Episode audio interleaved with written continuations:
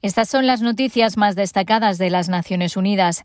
El secretario general ha reiterado su llamamiento a un alto el fuego inmediato entre Israel y las milicias palestinas y ha dicho que ambas partes están violando las normas de la guerra por los ataques contra civiles.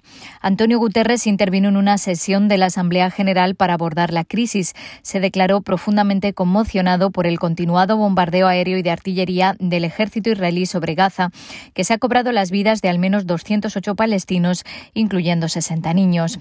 El lanzamiento indiscriminado de cohetes por parte de Hamas y otros grupos militantes hacia centros de población en Israel, que ha dejado 12 muertos, incluyendo dos niños y cientos de heridos, también es inaceptable, añadió. Guterres insistió en que no hay ninguna justificación, incluyendo la lucha antiterrorista o la defensa propia, para que las partes del conflicto abdiquen de sus obligaciones bajo la ley humanitaria internacional. Even have rules. First and foremost, civilians must be protected. Incluso las guerras tienen normas. La más importante es la protección de los civiles. Los ataques indiscriminados y los ataques contra civiles y contra propiedad civil son violaciones de las reglas de la guerra. También lo son los ataques contra objetivos militares que causan pérdidas desproporcionadas de vidas civiles y heridos. El secretario general reiteró su llamamiento a un alto el fuego inmediato y se refirió a la situación en Gaza, para la que impulsará un llamamiento humanitario. Si hay un infierno en la tierra, son las vidas de los niños en Gaza. La Organización Mundial de la Salud ha solicitado también que se permita el paso de ayuda humanitaria a Gaza, donde dos docenas de instalaciones médicas y el personal han sido atacados por el ejército israelí. El laboratorio central para pruebas de COVID-19 en Gaza ha sido casi completamente destruido y además hay varias restricciones a la entrega de suministros médicos. El director regional de emergencias dijo que necesitan que todos los pasos estén abiertos y los enfermos y los heridos puedan salir. Las vacunas aprobadas hasta el momento son eficaces contra todas las variantes del coronavirus, asegura el responsable en Europa de la Organización Mundial de la Salud, que pidió, sin embargo, actuar con prudencia y evitar los viajes internacionales este verano.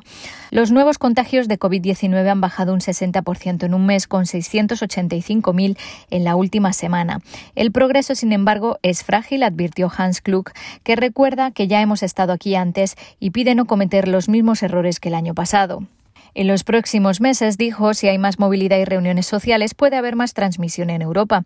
Si los países relajan las restricciones, deben redoblar las pruebas, la secuenciación genética, aislamiento y rastreo de contactos para seguir en control del virus.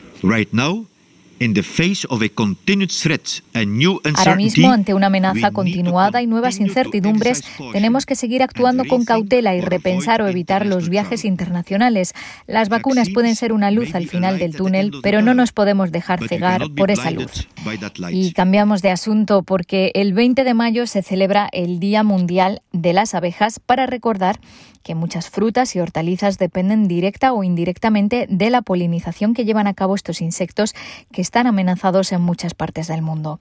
En el estado de Yucatán, en México, un grupo de mujeres mayas son las mayores productoras del mundo de la rara miel melipona, generada por unas abejas sin aguijón exclusiva de América Latina.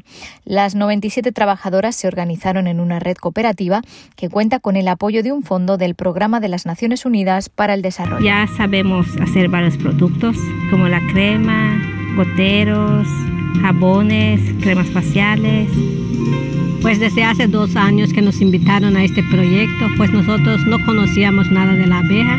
Ahí aprendimos la cosecha de miel y la división de colmenas. Hasta aquí las noticias más destacadas de las Naciones Unidas.